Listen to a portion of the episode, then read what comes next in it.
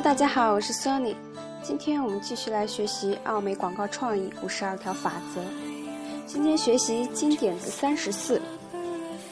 观众越年轻，删减的内容越多。我们将会介绍这样一个经典词：用消费者的语言同消费者沟通。这个经典词呢，就是在后面。第三十七则，商业广告剪辑便是其中一种语言。我们将年轻观众的短暂注意力称作 Y 时代速度。年轻观众比年老观众更能接受纷繁的广告场景、复杂的程序编制和情节删减。在我们还是孩子时，就学习观察和加工事物。现在已训练成了这种观察和加工事物的能力。朋友们，我们在这里讨论的是人的大脑是怎样接受刺激的。让老年观众跟上广告的快节奏几乎是不可能的，而对年轻观众来说却又轻松自如。例如，与一位八十岁的老年人一同观看体育节目。如果室内还存在着其他的声响，比如让人分心的谈话、絮叨或者闲话，你会注意到老人会对体育节目一次又一次的即刻播放感到迷惑。这种迷惑并不是阿兹海默症的表现，而是老年人的大脑接受外来刺激的反应。老年人成长在一个慢节奏的环境里。因此，他们无法理解广告不断被重播、广告情节被删减、电视屏幕图标移动缓慢等情况。报刊上的文字也是如此。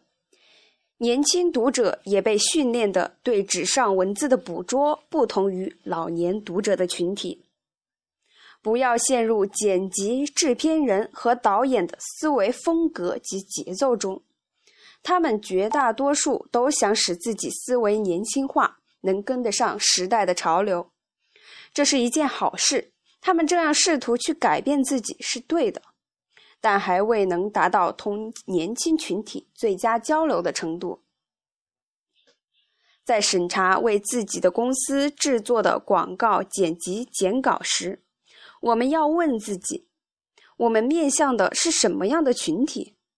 我们应考虑目标顾客的年龄，并确保自己的广告节奏适合这一群体。当然，如果你的公司面向的是对当代影视风格很欣赏的年轻消费者，那么便可以把广告制作任务放心的交给你的员工。信任剪辑制片人和导演将制作一个高质量。播放率高、采用音乐电视风格的广告的权利交给他们，以便他们能更直接的同你的公司所面对的消费者对话。如果你不属于这一群体，同时广告的编排让你倍感不适，这是一个好现象。我们要明白一点，这种不适源于编排风格，而不是广告所传达的信息自身的不足。放下包袱，开动机器，尽情的去尝试删减广告吧。好，今天我们的学习到这里就结束了。下一个经典子三十五，制作含有日常对话的广告。期待大家的收听与关注。如果大家喜欢我的节目的话，就请给我点一个赞吧。谢谢大家的支持。感谢大家的收听，今天的节目就到此结束了，再见。